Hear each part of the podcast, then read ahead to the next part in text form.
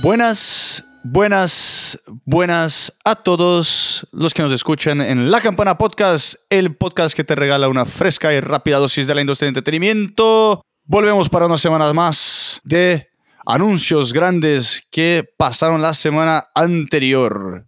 ¿O no, señorita Lilia? Sí, no tenemos tantas noticias. Nos fuimos más como a, digamos, lo digital esta semana, pero sigue habiendo de qué hablar. Sigue habiendo de qué hablar y pues mientras que unos discuten si el señor Kevin Mayer se fue de Disney porque no lo pusieron de CEO y se metió a TikTok, la gente habla de otras cosas. ¿Qué es lo que tenemos esta semana en nuestra agenda? Esta semana vamos a hablar de lo que podríamos llamar la carrera de los podcasts, o a ver, el mundo de los podcasts, vamos a hablar, sí, era momento, es momento, vamos a hablar de TikTok, vamos a hablar del lanzamiento de HBO Max, en películas tenemos Lovebirds y Django Unchained, y la artista de la semana es Alaina Castillo. Muy bien, pero antes de nada, acá les dejo nuevamente los movimientos en las listas musicales de Reino Unido. Una semana más para Rockstar en el topo de las listas, la canción de Da Baby con Roddy Rich, subiendo al puesto número 2, Say So de Doja Cat, y cayendo del puesto número 2 hacia el puesto número 3, Tussy Slide de Drake. En el puesto número 4, mira quién volvió, el Rey León, Simba, con DTG desde el puesto número 8. Y en el puesto número 5, una semana más, ahí voy yo nuevamente, Paufu con Viva Dubi. Viva Dubi. Esperemos nunca salga para poder seguir diciendo su nombre. Otros movimientos ahí buenos en la lista fueron eh, la canción de Regard y Ray, Secrets, que subió desde el puesto número 43 hacia el puesto número 30 el debut de Party Girl, que es la canción de Stay Solid Rocky en el puesto número 34 y la canción de Katy Perry, Daisies en el puesto número 37 y muchas músicas nuevas lanzadas. ¿Quién nos va a hablar acá? Mi compañera. Sí, tenemos mucha música, tenemos muchos álbumes nuevos, empezando con The 1975 que sacó Notes of a Conditional Firm. Tenemos un eh, nuevo disco de Gunna que se llama Wanna. Gunna, Wanna. Gunna, Wanna. Eh, Owen Palette sacó Island, Florida Georgia Line sacó el EP Six Pack, Carlos Vives con Cumbiana, Alian, Alaina Castillo con mensajes de voz y KSI con Dissimulation, que se me pareció interesante porque es un youtuber inglés que se hizo famoso en Estados Unidos por pelearse con otro youtuber, Logan Paul, y yo no sabía que era un rapero, pero bueno, ya sacó su disco. E, e, e, en canciones tenemos, bueno, la más grande, Ariana Grande con Lady Gaga con Rain on Me, que viene con un video muy interesante y diferente. Eh, Sia con Together, GEC, Free Porn, Cheap Drugs, Ellie Goulding con Power, Foster the People con Lamb's Wool, tenemos Train con Rescue Dog, eh, con Don't Wanna y Carly Rae Jepsen, sí, si se acuerdan de Call Me Maybe, con This Love Isn't Crazy. Finalmente, Sebastián Yatra con Morat con Bajo la Mesa en el lado más latino. Y mi recomendación personal de esta semana es la canción de Nick Jonas, Until We Meet Again. Es una canción más por el lado romántico. Esta semana les dije que no les iba a recomendar country, pero Florida Georgia Line sacó su EP y recomendación personal, todo ese EP incluye la canción de Songland que hablo de eso todas las semanas, pero incluye la canción eh, Second Guessing, que pues esa es mi recomendación personal. No me puedo alejar del country, lo siento. Nadie te va a juzgar. Yo creo que nadie te va a juzgar en ese sentido. Porque igual las canciones están siendo bastante buenas las que están siendo lanzadas, en verdad. Es verdad, es verdad. Bueno, por mi lado, yo sí me fui un poquito de lo electrónico, aunque sí, hubiese, sí hubieron bastantes canciones buenas sacadas la semana pasada, pero yo tengo dos recomendaciones. La primera es de la chica Clara May, excelente voz, me encanta, con una colaboración con Nash. La canción se llama Overused. Y sí, por el lado latino, les dejo la de los señores Carlos Vives y Alejandro Sanz, la canción que se llama For Sale. Sí, el nombre está en inglés, no lo estoy inventando yo, pero está bastante... ¿La canción está en español? ¿Cómo? ¿La canción está en español? La canción está en español. Ok, muy bien. Está bastante buena, bastante interesante esa canción que figura en el álbum de Carlos Vives que has mencionado. Interesante, pues tenemos eh, variedad de recomendaciones, así que dense un un chapuzón en la música nueva de la semana pasada. Eh, y bueno, como siempre, es la próxima semana, este viernes hay una cantidad enorme de nueva música otra vez. Exacto. Pero empecemos con nuestros temas. Eh, hablando de Spotify, hablando de música, vamos a hablar de los podcasts. ¿Y qué está pasando? Así es, porque en este podcast se habla de podcasts para los podcasters, para los podcasteros y podcast, podcast, podcast. En fin. Hemos hablado hace, creo que meses, semanas, damos muchos datos de Spotify y en verdad que Spotify ha invertido bastante en todo lo que es contenido de podcast. De hecho, acá ahora les dejo los números. Ha comprado Anchor por 145 millones de dólares, Gamelet Media por 195 millones de dólares, Parcast por 55 millones de dólares y The Ringer, que tiene arriba de 30 podcasts ahí, shows, por decir así, por 196 millones de dólares, arriba más o menos. Y la última adquisición que causó rebullizo en las redes sociales porque es el señor Joe Rogan. Sí, el señor Joe Rogan ahora va a poner todo su contenido en Spotify. Sí, eh, bueno, para los que no lo conocen, Joe Rogan es comediante, fue eh, comentarista del UFC y es entrevistador, es de los mejores, eh, de los podcasts más escuchados, se llama The Joe Rogan Experience eh, y bueno, tiene 190 millones de downloads cada mes. Wow. sí, cada mes. bueno, son, ahorita va como en 1480 episodios por ahí, tiene 286 eh, usuarios o escuchas cada mes, millones, cada mes, pero sí, como pueden ver, sus números son muy altos, mucho, todo el mundo ubica quién es Joe Rogan, si te gustan los podcasts, si te gustan las noticias, si te gusta el entretenimiento, en general, noticias, todo eh, es el podcast a escuchar. Curiosamente, antes de esta venta no estaba en Spotify, pero Spotify lo compró por más arriba de 100 millones de dólares, que es un poco la mitad de lo que gastaron para comprar The Ringer, pero es uno de sus, de sus tratos más caros que han tenido y como mencionas ya van a tener pues todo su contenido directo en Spotify. Y bueno, este, este podcast ha tenido de todos todo tipo de, invitados, ¿no? Hemos tenido a Mike Tyson, Neil deGrasse Tyson también. De, ahí es el famoso video de Elon Musk fumando y hablando durante dos horas de, cosa y media. Eh, entonces, bueno, es muy escuchado, tiene un fanbase muy, muy grande, lo que se llaman, lo que le llaman el Rogan Nation, que tiene gente que se ha tatuado su cara, gente que se ha tatuado la cara de su perro, es un Golden Retriever que se llama Marshall. No sé qué es más raro, pero bueno, es gente muy, muy fan. Eh, y bueno, sí, al final él ha hecho un gran trabajo en poderse adaptar a este mundo de los podcasts, porque él tiene muy claro que pues hoy en día ya no tenemos tiempo. O sea, nadie se va a sentar, poca gente se sienta 25 minutos a leer una noticia sobre lo que está pasando en, no sé, Venezuela. Entonces, él está muy, sabe muy bien que somos una sociedad que está todo el tiempo cocinando, manejando, corriendo, haciendo. Entonces, se ha logrado adaptar muy bien a hacer esa vocecita en tu cabeza mientras estás haciendo otras cosas y pues por eso tiene eh, tantos, tantos fans. No, exacto. Y encima, a mí lo que me sorprende y siempre me, me va a sorprender es que tipo, sus podcasts no son como los usuales. Duran arriba de dos horas, casi todos. Y, y para tener esa, esa base de fans tan fiel y que escuche tanta cantidad de, de, de horas de de, contenido es, es, bastante porque obviamente uno lo va a distribuir entre cosas que lo que hacen, así como mencionaste, auto, eh, cocinar y eso, pero en fin. Esto le ha dado mucho dinero porque se estima por Forbes que Joe Rogan el año pasado hizo 30 millones de dólares solamente en podcast, porque él tiene otros trabajos además de eso. Pero lo otro que es, eh, mucha gente dice, pues que no está muy, no entiende muy bien cómo va a pasar, es que Joe Rogan también ha entendido cómo poner el podcast para los que les gusta ver a la personalidad. Entonces, ha sido de los pioneros en convertir podcast en una plataforma también para verla en YouTube, que tiene su canal casi 9 millones de suscritos y arriba de los 2 billones de visualizaciones. Eso es muchísima gente viendo también.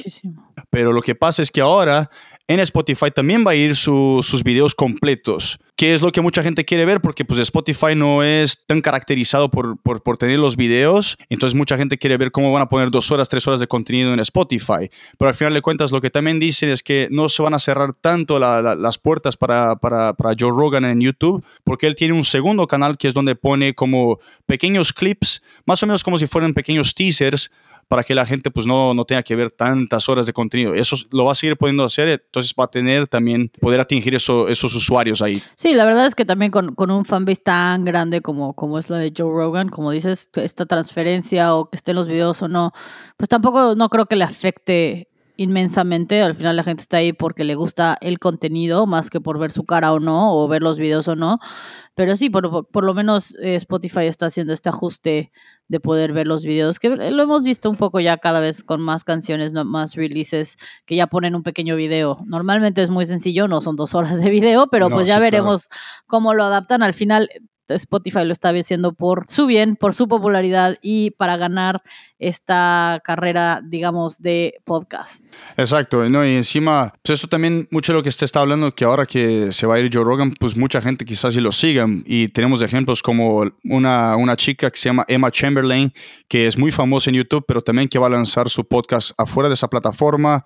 Eh, otro ejemplo es Tyler Oakley, y Corey Cole, que van a mover su show Psycho, Psychobabo creo que lo dije bien, de YouTube hacia otra plataforma. Y el último también es que es Daniel Kim y Ricky Banks, que tienen un show también muy famoso en YouTube que se llama Mom's Basement, que también ahora lo van a lanzar el podcast en Spotify. Entonces, pues quizás y, veamos mucha gente haciendo esa movida. No sé si también la parte de video, eso, eso estará por verse. Claro, pero sí, al final estamos viendo más contenido y nombres, como dices, ya reconocidos en el mundo de los podcasts, para todos ustedes muy, muy fans de los podcasts, irse a Spotify, porque sabemos que hay gente que no, que por, por, alguna razón no están sus podcasts en Spotify. Eh, ejemplo, en México, Alex Fernández tenía su podcast en Spotify, ahora también lo tiene nada más en YouTube, después de diferencias con la plataforma. Entonces, pues por lo menos sabemos que eh, Spotify está dispuesto a poner mucho dinero para jalar estos grandes nombres, pues ya veremos. Eso es lo que va a decir, dinero.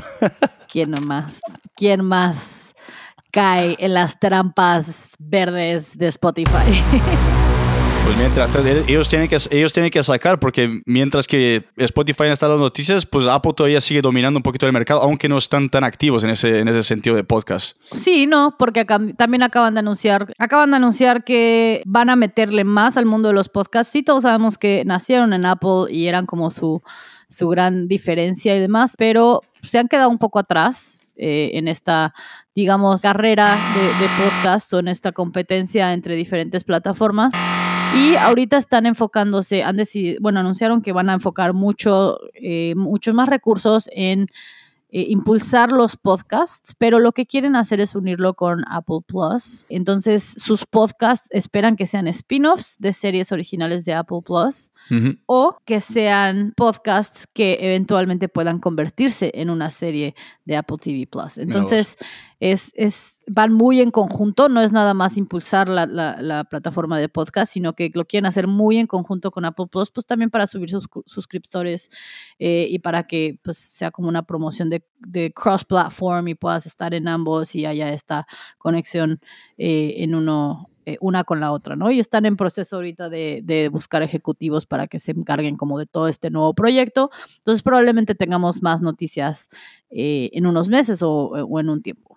Pero el último que está intentando, digamos, entrar esta competencia de los podcasts es Amazon, porque también acaban de anunciar que quieren incluirlos en lo que creemos que primero es Audible, eh, esta plataforma donde puedes escuchar libros, que justo es, curiosamente, es algo que Joe Rogan dice, nadie puede escuchar, escuchar un libro te, te pone mucha, necesitas mucha concentración, no es lo mismo que escuchar un podcast. Yo no puedo. Si tienes que concentrarte en lo que estás leyendo. Entonces, bueno, al parecer Audible no, no está llegando a los números o no les está gustando Amazon eh, en donde está y quieren usar podcast para eh, subirlo, para tener más contenido ahí y están ofreciendo mucho dinero también. Están en negociaciones y buscando diferentes podcasts entre cientos de miles de dólares hasta millones de dólares con talento como Tiffany Haddish o Kevin Hart para traer contenido específicamente. Quieren como deportes en vivo y noticias, que es un poco como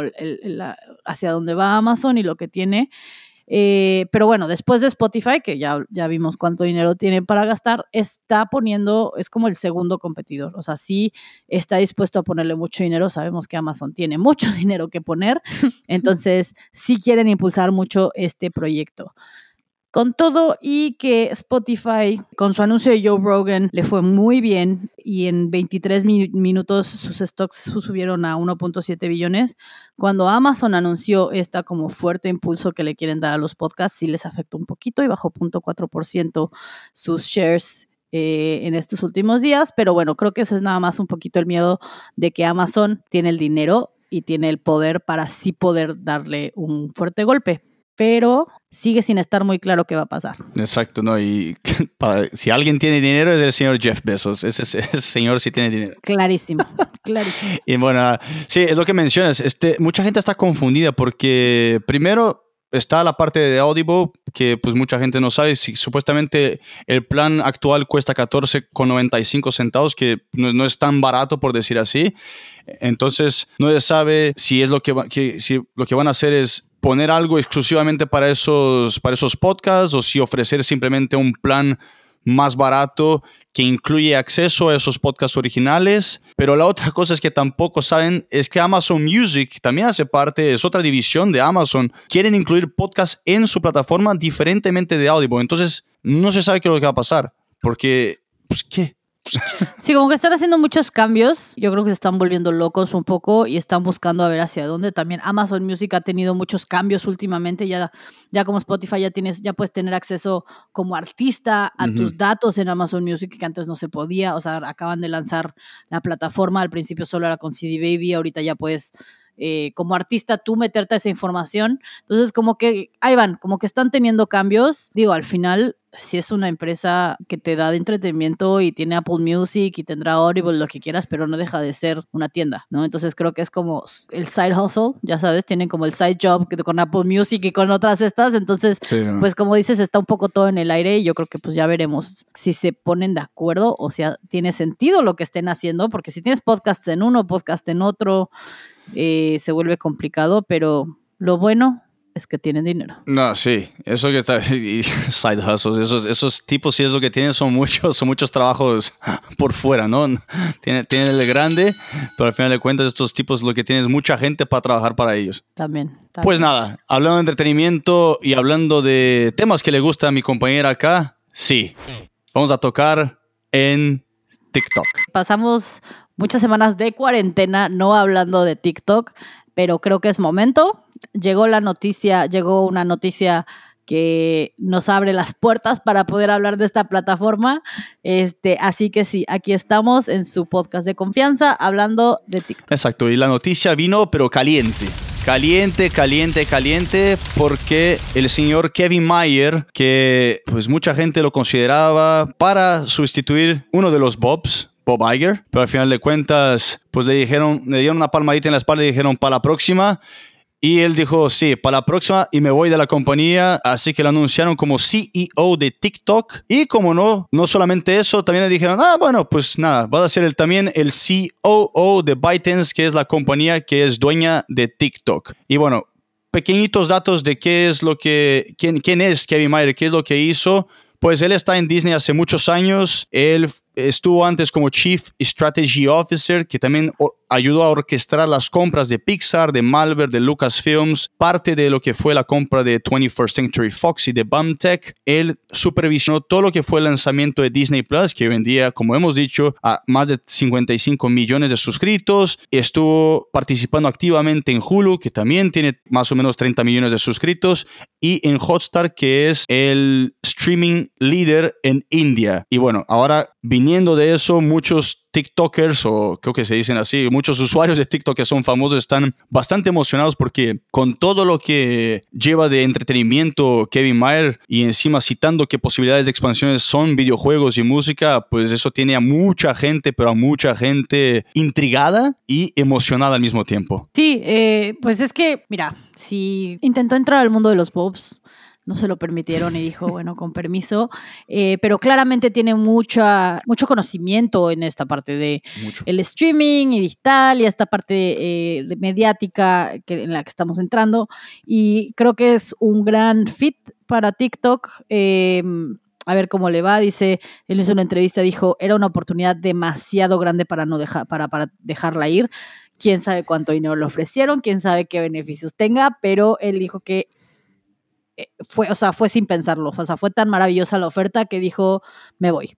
Pues poquito, eh, no, poquito no habrá sido. Seguramente no creo que haya sido poquito, considerando que TikTok se ha vuelto eh, una de las apps más grandes. Si de por sí antes de la cuarentena ya le estaba yendo muy bien, ya tenía muchas descargas. Eh, bueno, en cuanto entramos en esta, en esta cuarentena, en, en este tiempo en casa, se dispararon completamente, ¿no? Sí. La app como tal se ha descargado 1.9 billones de veces, nada más. ¿Nada más? Nada más, 1.9 billones. Nada más 172 de esos millones, han sido 172 millones en Estados Unidos exclusivamente. Y en el primer cuarto del, 20 del 2020, que pues entró un poco el tiempo que hemos estado aquí encerrados, ha tenido 307 millones de descargas. Es ha tenido más descargas que cualquier otra app en el mundo. Así, sencillo. Más o menos con Zoom, ¿no? También.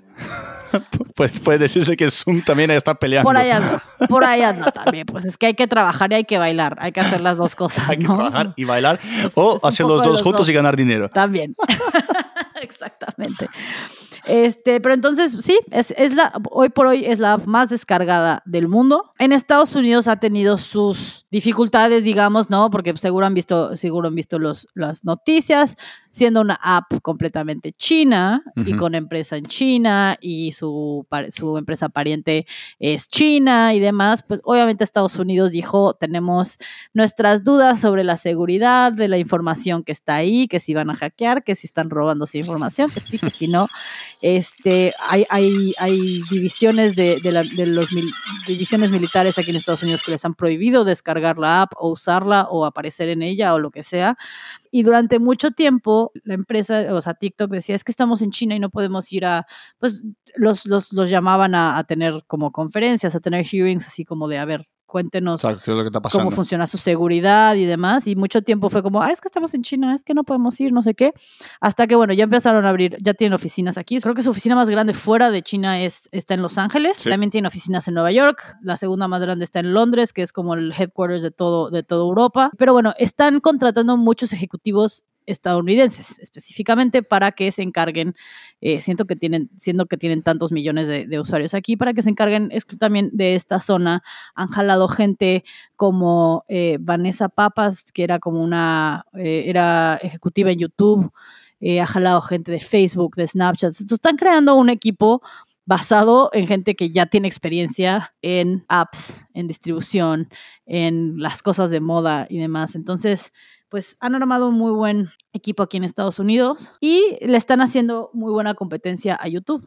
¿no? Al final, mucha gente cree, o, bueno, por si no han abierto esta app nunca en su vida, lo cual me parecería muy extraño, o no han visto sus TikToks en Instagram, lo que sea, básicamente es muy parecido a Vine, lo cual mucha gente decía, ay, es la nueva competencia de Vine, pero no, en lugar de seis segundos tienes hasta un minuto eh, de contenido, la interfase puede, te facilita editar muchísimo dentro del mismo, del, de la misma aplicación. Es, Puedes subir videos más largos si, si son externos, o si no los grabas directo en TikTok, uh -huh. tiene filtro, o sea, tiene mucha más, mucho más dinamismo que lo que tenía Vine en su momento. Entonces, eh, a esto ha creado, sí, igual y lo empezamos a conocer porque hay todos estos challenges de, de baile, hay toda esta gente bailando, eh, pero se ha vuelto mucho más que eso. Ahorita ya encuentras, hay gente dando consejos sobre ansiedad, sobre psicología mental. O sea, yo personal, por ejemplo, sigo una psicóloga que te da, en 30 segundos te da un consejo del día sobre qué hacer con tu ansiedad de hoy.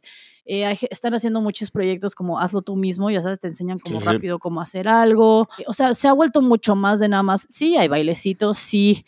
Eh, de los más famosos son estos niños de 18, 19 años que están bailando, que generan contenido, pero se ha vuelto mucho más. En general, ha abierto mucho la creatividad, razón por la que lo comparan mucho más con YouTube a compararlo con, con Instagram o Facebook o estas otras aplicaciones. Entonces, pues parece que va por ahí. Y pues bueno, hay muchos usuarios, hay mucha gente en, en, en, en, TikTok. Cuando tú lo abres, te enseñan a la gente parecida a ti, eh, supuestamente. Estoy poniendo comillas para los que no me ven. sí, está poniendo comillas. Parecido a ti. Pero bueno, hay 8, 8, 800 millones de usuarios eh, en todo el mundo. ¿no? O sea, sí ha sido descargada mil veces, pero ¿cuántos de ustedes no la han borrado? Y bueno, la vuelvo a bajar, o la borro, pero 800 millones de usuarios en el mundo, de los cuales, los cuales 400 millones son nada más en China, y ese número lo duplicaron en un año. Sí, no, y encima lo que dice es dato curioso acá es que, pues, porque todo es más o menos controlado por el gobierno allá en China, y eso no es novedad para nadie, se dice que de la mitad de los dueños de smartphones en China, la mitad de esos, de todos los dueños de smartphones en China, la mitad tiene TikTok. Wow. Y por eso, te- sí, sí. Wow, sí, no, son muchísimos. Sí. Eh, está creciendo también, por ejemplo, en India. eh, ya, ya, ya van en 120 millones de usuarios. Y como dato curioso también, porque acá les dejamos siempre datos curiosos, solamente en el 2019 hay cálculos para todo el mundo, 5.5 bi- bi- billones de horas ¿En India? en India. Wow. Solamente A en ver, una- nos cálculo. gustan los cálculos. ¿Cuántos son 5.5 billones de ¿Cuántos días son esos? Eh, pero bueno, muchísimo tiempo. Eh, y en Estados Unidos eh, también, en toda esta cuarentena, ha- han aumentado mucho los usuarios. Eh, ahorita van como en 60 millones de usuarios. Wow. Y bueno, un poquito de números también para que entiendan qué, qué tipo de gente está en TikTok, porque pues nos burlamos mucho si decimos que es, es la aplicación de los generación Z y que nosotros solo llegamos a esa aplicación porque estamos encerrados en nuestras casas. Pero sí, eh, en promedio la gente gasta 45 minutos al día. Yo los días que lo abro puedo decir que sí paso por lo menos una hora y por eso no lo abro diario. por lo menos 45 minutos al día. El 57% de todos estos usuarios son mujeres. El 40% están entre la edad de 16 y 24, o sea, sí es un porcentaje muy alto de generación Z, de, de- esta gente muy joven, pero es el 40%, no son su mayoría, ¿no? Ah, eso nos dice algo. Pero sí, el 50% tiene menos de 34, entonces sí hay ahí rango de edad.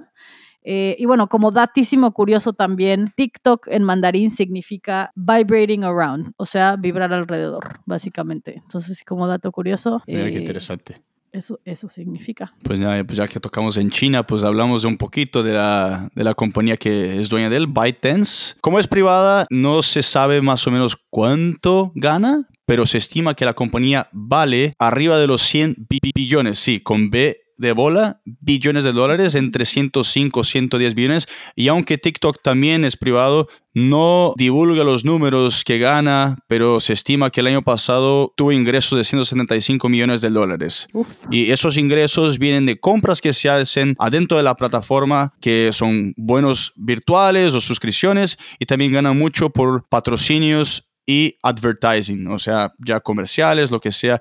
Mucha gente trata todavía de, de saber cómo usar esa plataforma para vender. Todavía no se ha como descubierto una fórmula secreta como en otras plataformas tipo Instagram y Facebook, pero ahí va, ahí va. Sí, creo que lo, lo- bueno, lo que más he visto y, y, bueno, lo que pasa como en Instagram y todos lados es que se han enfocado como siempre en vender a través de los influencers, ¿no? Sí. O sea, yo veo todo el tiempo tengo uh, Bang Energy, este, ya sabes, se hacen estas mansiones y estas Sí, claro. casas como de creadores de contenidos y bueno, todo el tiempo me sale Bang Energy y a mí no me gusta, pero si me gustara, ya te lo juro, ya lo hubiera comprado. Así, ya, Exactamente. de ver. Y como último dato acá, para, para terminar este temita, es que, pues así como Facebook, TikTok han dado contratando y supuestamente este año ya han contratado arriba de 40 mil personas, que Wow. pues es, es buenísimo en épocas como hoy, mientras muchas compañías pues están dejando a sus empleados irse, pues TikTok está contratando y pues tiene mucho sentido por la cantidad de gente que ya se está metiendo en eso. Y si quieren estar creciendo, si quieren estar involucrando a gente, pues es bueno para darle oportunidad a todo el mundo. No sé si es en China, no sé si es mundial, pero ahí 40 mil personas es bastante gente. Es bastante. Y pues sí, veremos eh, con todo que para muchos, ah, para muchos de nosotros igual fue como una tendencia de la cuarentena, pues veremos Ujú. realmente cuánta gente se, se queda, que yo creo que debe ser bastante, porque pues es un, como dije, es un entretenimiento, lo juzgamos mucho al principio, pero creo que a Sí. mucho, incluyéndome, muchos le hemos encontrado el valor más allá de los bailecitos o de la música o lo que sea. Entonces creo que es una app que se puede quedar un rato y que sí va a ser tendencia un rato y, y, y, pues tendremos, tendremos más que ellos. Y están armando un excelente equipo, entonces estoy segura que lo van a llevar todavía más lejos. Seguro, seguro que sí. Y bueno, te- siguiendo con nuestro tercer tema de la semana, vamos a hablar de un nuevo lanzamiento. Eh, llevamos semanas eh, hablando sobre esta guerra de streaming y las plataformas, y que si Netflix patrocínanos, Patrocínanos. o si Disney Plus o lo que sea. Eh, el día de hoy vamos a hablar de HBO Max. Eh, está por estrenarse el 27 de, mayo y ha sido un poco criticado porque es una plataforma que va a costar 15 dólares al mes, siendo que es, está llegando tarde a la guerra y está llegando cara. Puedes encontrar Disney Netflix cuesta 9 dólares, Hulu está desde 7, los demás están abajo de los 13 dólares por ahí, entonces llega con 15 dólares al mes, eh, pero todo es un plan de ATT para entrar al mundo de, de contenido, de televisión, este, de todo esto, y esperan gastarse 4.5 billones de dólares en los próximos años. Nada más, nada más. Nada más, nada más. Y esperan tener 50 millones de suscriptores para el 2025. Yo creo que es razonable, no están yendo muy, muy lejos, ¿no? Pero No. si piensas en los que ya tienen Netflix, en los que ya tiene Disney Plus y demás, bueno, es una plataforma más que, una vez más, está cara y está entrando en una situación en la que ahorita muchos estamos viendo a ver qué cancelamos Exacto. no estamos viendo a ver qué otra cosa pagamos, ¿no? Entonces, pues le va a costar trabajo, pero bueno, le han puesto, han, han invertido, han Mucho. hecho mucho- a- a- más allá de los 4.5 billones que esperan gastarse en un futuro, ya se gastaron 85.4 billones en el trato que hicieron con Time Warner para adquirir eh, su contenido y poder agregarlo a, esta, a este catálogo que van a ofrecer de más de 10.000 horas de programación. Y como pequeño comparativo, así que ya que estamos metidos todos en la guerra de los streamings, eh, supuestamente sí tiene mucho más que 10.000 horas, pero decidieron poner 10.000 horas en este estreno, quizás ya está vayan agregando después, pero bueno, comparación, Prime Video, que es el servicio de Amazon, tiene arriba de las 60.000 horas, Hulu tiene arriba de las 40.000 horas y Netflix, patrocínanos, tiene arriba de las 35.000 horas. O sea, después de Netflix es el segundo con más programación. sí, ¿Sí? pues se puede decir. Bueno, más por ahí. Eh, pero sí, bueno, en, en HBO Max podrás encontrar mm, los favoritos de todo el mundo. Obviamente está Game of Thrones, vas a tener Succession. Gracias a esta compra de Time Warner vas a tener toda la televisión de Warner Bros., ¿no? Va, va a estar Big Bang Theory. Hemos hablado de esto previamente. Ahí vas a poder encontrar las 10 temporadas de Friends que aunque con todo lo que ha pasado no se pudo grabar la reunión que tenían planeada, todo este anuncio de que iba a salir HBO Max, y lo hablamos hace. Unos cuantos episodios, su gran estreno iba a ser con Friends y con una reunión de todos los miembros de Friends, que al final no se pudo grabar. Sí están en pláticas para hacerlo relativamente pronto, eh, poner a todos, están los rumores de que una casa, alguno de ellos tiene una casa en Malibu que está vacía, entonces que pueden ir todos con un grupo muy reducido de producción. O sea, están buscando las formas, pero ya no va a ser para el estreno. Pero bueno, podrán encontrar ya Friends en HBO Max todas sus temporadas. Y también hay más de 2.000 películas de Warner Movies, ¿no? Las, eh, de- de- gracias a esta compra. Tienes DC Comics, no van a poder ver Batman, Superman, Wonder Woman. Y para los que no hayan visto el anuncio en las últimas semanas, también van a poder encontrar el cut El, el Snyder Cut. desde el Snyder's, el Snyder's Cut, que ahora accidentalmente le llamé Snack hace rato y ahora va a ser su nuevo nombre para mí, que es Zack Snyder. Pero bueno, Sí, pues nada, no se pudo ver. La gente como que están viendo si hacían eso virtual, pero al final de cuentas creo que ellos también cuando lo propusieron dijeron, no, esta es mala idea porque nadie quiere ver una sesión de Zoom de, con, con todos los friends. Yo creo que nadie, nadie quiere ver eso. Creo que no hubiera tenido, pero, pero ni el más mínimo impacto en comparación a un episodio de reunión, sí, ¿no? Y tampoco valdría la pena porque así como mencionamos hace, un, hace, hace muchos episodios, estas son cifras millonarias lo que les van a pagar a todos los actores para volver a esta serie y está bueno, o sea, aplácenlo un poquito más y después sáquenlo bien. Eso, eso es lo bueno para porque pagaron demasiado dinero, pagaron 40 425 millones para sacar a Friends de Netflix para hacer una, algo virtual, pues no tiene, no tiene ningún sentido. Y también han pagado mucho por, eh, bueno, ahorita el, el último anuncio grande de DC Comics, ¿no? También están derrochando dinero. Sí, no, muchísimo. El Snyder Cut, así como, como mi compañera habla del snack, causa mucha polémica porque dijeron, ¿será que vale la pena? Porque pues la película no es que fue tan buena para muchos fans, pero aún así lo están pidiendo y supuestamente se van a gastar arriba de los 30 millones para hacer esta nueva edición de la película que saldrá el año que viene. Pero bueno, además de estas adquisiciones, las que son, fueron muy habladas también fueron las 12 temporadas de Big Bang Theory, que no divulgaron los valores, pero se estima que fue alrededor de los 500 millones para tener en los próximos cinco años en conjunto con TBS que va a poder seguir transmitiendo eso en televisión. O sea, HBO Max va a tener las transmisiones exclusivas en streaming de las 12 temporadas. Y para completar, para los fans de, las come- de la comedia adulta, por decir así, South Park, sí, South Park, las 23 temporadas en Estados Unidos van a ser transmitidas exclusivamente por HBO Max. Eso sí, divulgaron los números y también gastando dinero, tirando dinero ahí, 500 millones de dólares. Uf, cuánto dinero. Sí, muchísimo dinero. Y sí, este, aunque se gastaron 85 billones de dólares en, en, la adquisición de Time Warner, hay muchos programas, como ha mencionado, hay muchos nombres que ya están licenciados por fuera, o sea, que ya tenían otro tipo de licencias, así como tú mencionas South Park, Big Bang Theory, ya tienen eh, estos, ah, ya tenían estos arreglos y pues ni modo, tienen que o comprarlos como hicieron con Friends o esperarse y, y, llegar a un acuerdo mutuo. Por ejemplo, las películas de Harry Potter habían anunciado que iban a estar, pero en 2016 Universal compró los derechos exclusivos de Harry Potter en lo que se, en lo que se ha llamado el arreglo, el contrato de derechos más grande de toda la historia. Eh, y tienen los derechos exclusivos de las, las ocho películas y de las dos de Magical Creatures hasta el verano del 2025. ¿Por qué? Porque, bueno, Universal al, hacer el mundo de Harry Potter en 2010 eh, en, los parques de Universal, les facilita tener los, los, los, derechos porque así pueden abrir la cantidad de juegos que quieran, con las imágenes que quieran y lo pueden promocionar como, que, como quieran sin tener preocupación por los derechos.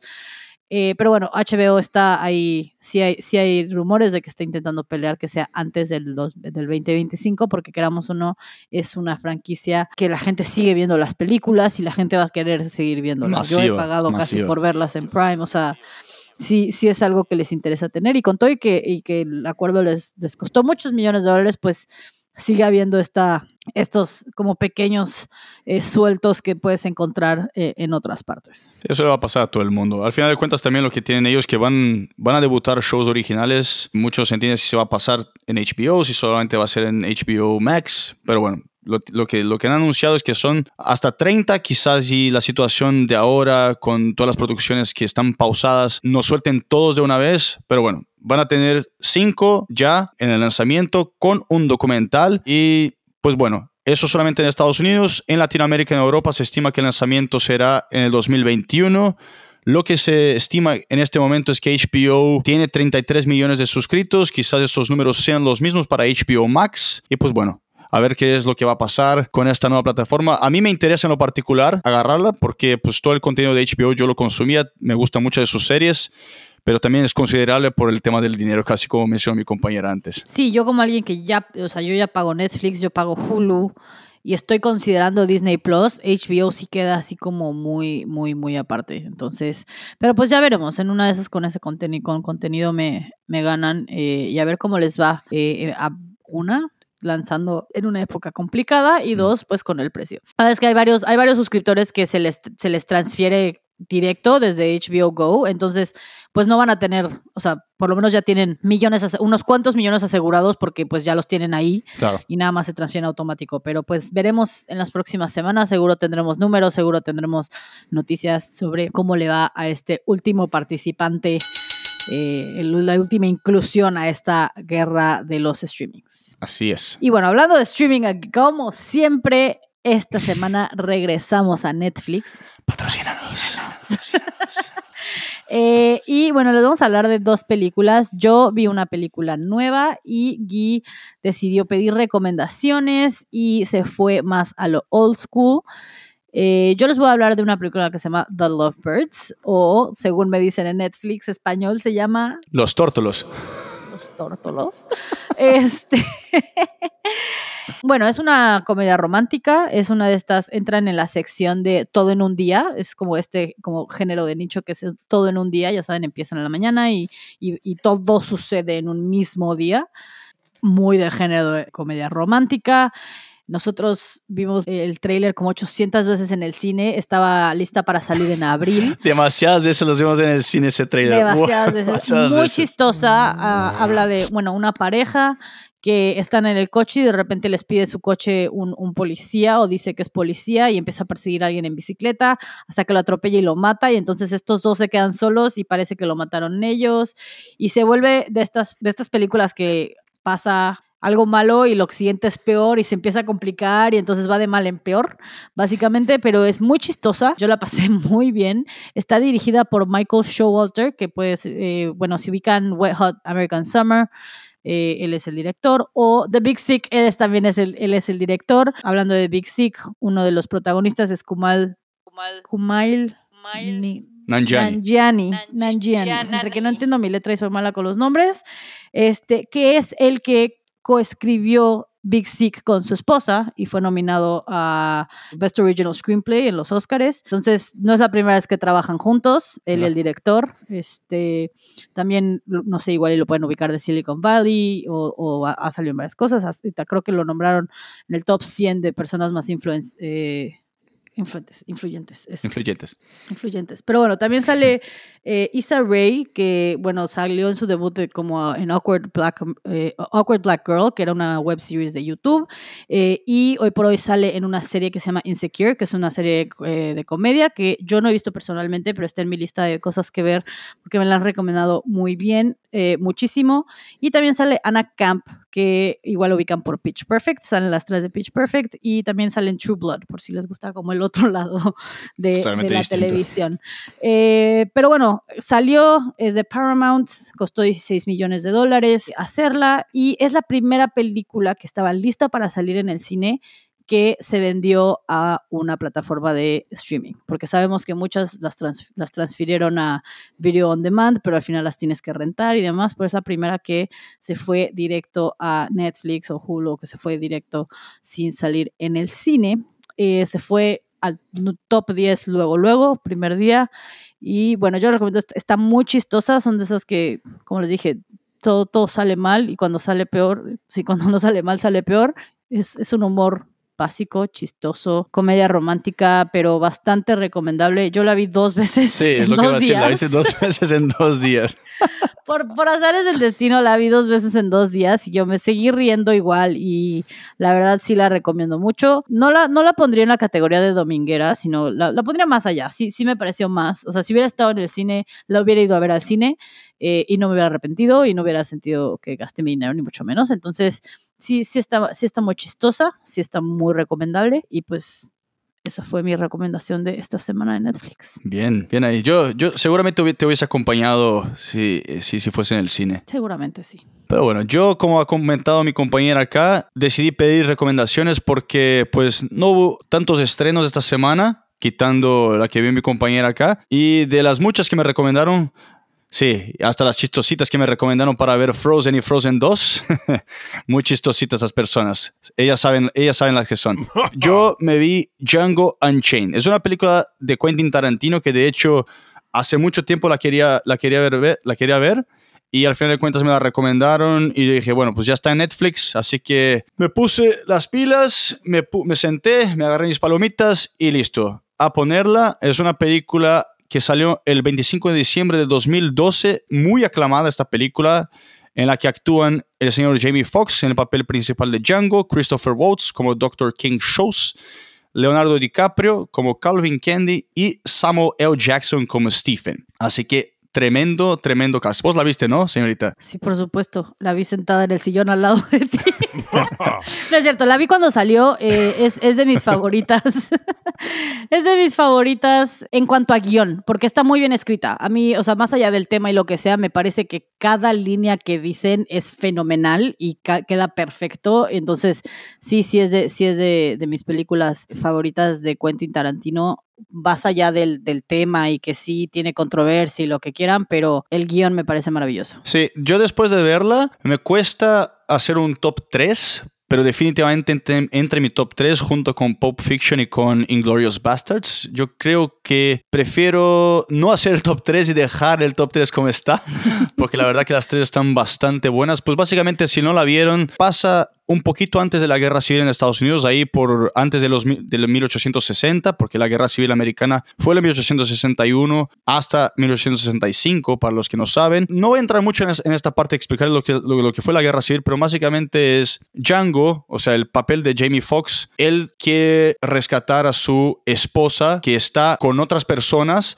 y para eso se junta con el personaje de Christopher Waltz y son bounty hunters o cazadores de recompensas, creo que se dice en español, ¿no? Entonces, entonces, pues lo que van a hacer, pero los cazadores de recompensas literalmente van matando gente y ganando dinero entre, en ese tiempo hasta que se choca con el personaje de Leonardo DiCaprio y ahí hay todo un pleito, todo lo que pasa, las cosas se van a favor de Leonardo DiCaprio, después las cosas se ponen a favor de, de Jamie Foxx y van cambiando posiciones hasta que al final de cuentas pasa lo que pasa en películas de Tarantino, mucha violencia, mucha violencia exagerada, mucha Mucho sangre. rojo, mucho rojo, mucha sangre, Mucha, mucha explosión. mucha diversión. Sí, así, y un humor tremendo porque mira, si tienes a Jamie Foxx y a Samuel Jackson en la misma película, eso es humor garantizado, simplemente por ser ellos no tiene que, no tiene que hacer ningún tipo de personaje específico. No, y el papel de Leonardo DiCaprio a mí también me gusta muchísimo en esta película. Creo que, creo que está muy bien. O sea, su, su loquera y su rareza la, la hace muy bien. Eh, pero como dices, Samuel Jackson y Jamie Foxx juntos es entretenimiento garantizado. Exacto, y ahí para dejarles unos números, por si todavía tienen dudas que la película es buena y es bien sucedida, pues ganó el Oscar como mejor guion original.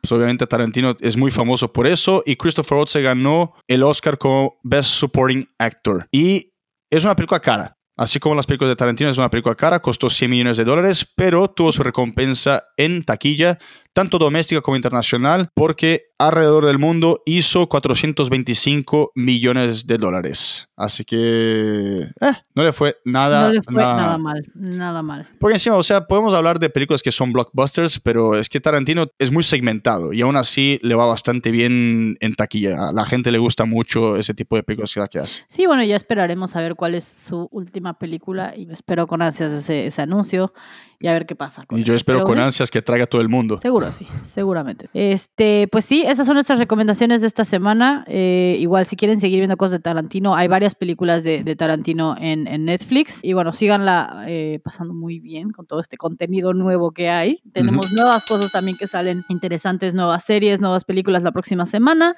Eh, pero bueno, vamos a nuestro último tema del día de hoy, nuestra sección de Redescubriendo Talentos. Y vamos a hablar de la señorita Alaina Castillo. No, no vamos, parecerá el nombre, pero no, no, es, la- no es música latina. Eh, vamos a hablar de, no sé, ¿qué le dirías tú? Pop, RB, hip hop, canta de- bonito. Un poquito de todo, un poquito de todo. Un poquito de todo, pero bueno, esta, esta, esta jovencita es de Houston, Texas.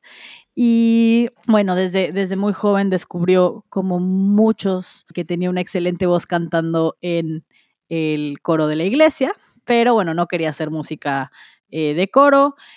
Y bueno, papá mexicano, eh, mamá, mamá americana, eh, creció en Texas y estando en la preparatoria, en high school, decidió que pues, quería empezar a cantar, le gustaba mucho, entonces empezó a hacer videos de canciones lullabies porque tiene tonos muy, muy bajos, muy controlados y entonces se hizo muy famosa en la comunidad ASMR de YouTube, que es esta comunidad donde son sonidos que buscan este sentimiento como de calma. Como susurros, ¿no?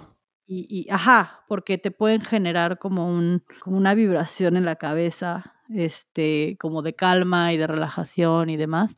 Y entonces sí, justo, son canciones que son casi susurros. Escribió una específicamente que se llama Sing You to Sleep, donde básicamente canta, canta muy, muy, muy tranquila. Tiene ahí varias covers como de Billie Eilish y demás, donde lo hace en este mismo ritmo muy tranquilo. Y dijo, bueno, cuando si llego a mil followers en mi canal de YouTube, en una de esas me empiezo a tomar esto de cantar más en serio y pues su canción Sing, Me to Sleep, Sing You to Sleep llegó a un millón de views. Chistosamente justo alguien puso, uno de sus fans desde un inicio, le puso un comentario así de "Mm, nuestro, nuestro mejor secreto ha sido revelado. Y bueno, sus papás no eran, no tenían, ya como siempre, los papás no estaban emocionados porque fuera artista y demás, Ya, entonces claro. igual se graduó, se fue a estudiar a la universidad, estudió, eh, no- si no me equivoco, biología, y eh, ella seguía haciendo música, grababa eh, ella sus propias cosas en su casa, calladita, ya que tenía como esta, tiene este estilo de voz como súper bajo. No sé, hemos hablado de Billie Eilish y cómo parece que te está susurrando y no está cantando, solo parece que está hablando muy bajito. Bueno, ella Claro. tiene una voz muy parecida, pero se siente el control. O sea, con todo y que es muy bajita y muy relajante, se siente el control de su voz. Eh, hizo una canción que se llama Let Me Know, que fue su- la primera canción grabada por ella más allá de, de lo que hacía en, en YouTube. Eh, su primera canción, digamos, oficial, que sacó como completamente independiente, subió a YouTube. Y Sí. ahí empezó. Ahí empezó todo. De a partir de ahí, pues ya mucha atención, además de sus fans, así como lo has dicho, ¿no? El, el secreto ha sido revelado. Y así como el secreto ha sido revelado, pues, pues toda esta gente hoy, es- eh, hoy es muy viva y, se- y- y está pendiente de todo. Y fue el caso del grupo o el agenciamiento que se llama Fine Group, que se acercó a ella, dijo, pues vamos a trabajar juntos y desde entonces está trabajando con Romance, que es la cabeza detrás de el señor Khalid y Demi Lovato. En fin, también se llamó la atención de Spotify, que lanzó su primer canción, se llamaba I Don't Love You Anymore, que pues tiene bastantes eh, escuchas en la plataforma. Y además de eso, Spotify anunció el lanzamiento de lo que se llama Radar. ¿Qué es lo que es Radar? Es un programa dedicado al desarrollo de artistas internacionales, pero los que están en expansión. Es a, través de 50 países. Y esta chica, Laina Castillo, es la representante de Estados Unidos. ¿Y qué es lo que va a ganar en esto? Va a ganar un mini documental, va a ganar un show en YouTube que se llama Colors y también va a tener la oportunidad de ganar más, de grabar más sencillos que ya lo ha hecho, porque bueno, pues ya estamos en el 2020, esto fue hace un par de años, ya tiene su EP y ya lanzó su nuevo álbum. Sí, en el 2019 sacó su EP, justo como dices, con Romance, eh, Antisocial Butterfly, ¿no? Mariposa antisocial, que ella describe perfectamente. Dice, es que eso es lo que yo soy. Yo soy súper introvertida, soy súper antisocial, siempre estoy en mi cuarto, estoy sola, pero cuando estoy en un estudio me vuelvo una mariposa en el sentido de que abro mis, mis, mis alas y me puedo expresar y me puedo desarrollar como si no hubiera nadie ahí. Entonces de ahí sale también el I Don't Think I Love You Anymore, que es este sencillo que hablas que llamó muchísimo la atención. En Spotify tiene arriba de 3 millones de, de escuchas y bueno, ha llamado la atención de, de diferentes eh, productores y demás. Ella habla mucho de que tiene diferentes influencias, lo cual podemos ver también eh, en su música y yo digo que específicamente en este nuevo EP que acaba de sacar este año. Sí, exacto. Y el EP que habla mi compañera se llama The Voice Notes, que habla ella de sus pensamientos que tiene en la madrugada específicamente, en donde ella puede demostrar y enseñar todo lo que es la vulnerabilidad que tiene ella, eh, pero en un nivel mucho más arriba, mucho más avanzado. Y ahí es donde también se ve mucho de las influencias, que pues como tiene toda esta fusión de pop RB, hip hop, pues puede ser un poquito de, Elvis Presley, puede ser un poquito de artistas como Usher, de SZA, de Ariana Grande, en fin, tiene muchas cosas que pues la pueden escuchar en ese sentido. Ese fue, eso está totalmente en inglés, porque así como mencionó mi compañera, canta en las dos lenguas. Sí, no lo había mencionado, pero sí Uy, canta perdón. en ambos inglés y en español, porque les iba a mencionar ahorita que justo eh, al principio de estas, de, de, del podcast les hablamos que ella sacó su nuevo, nuevo disco que se llama Mensajes de Voz, que es específicamente este mismo EP eh, de Voice Notes, las mismas cuatro canciones, pero en español.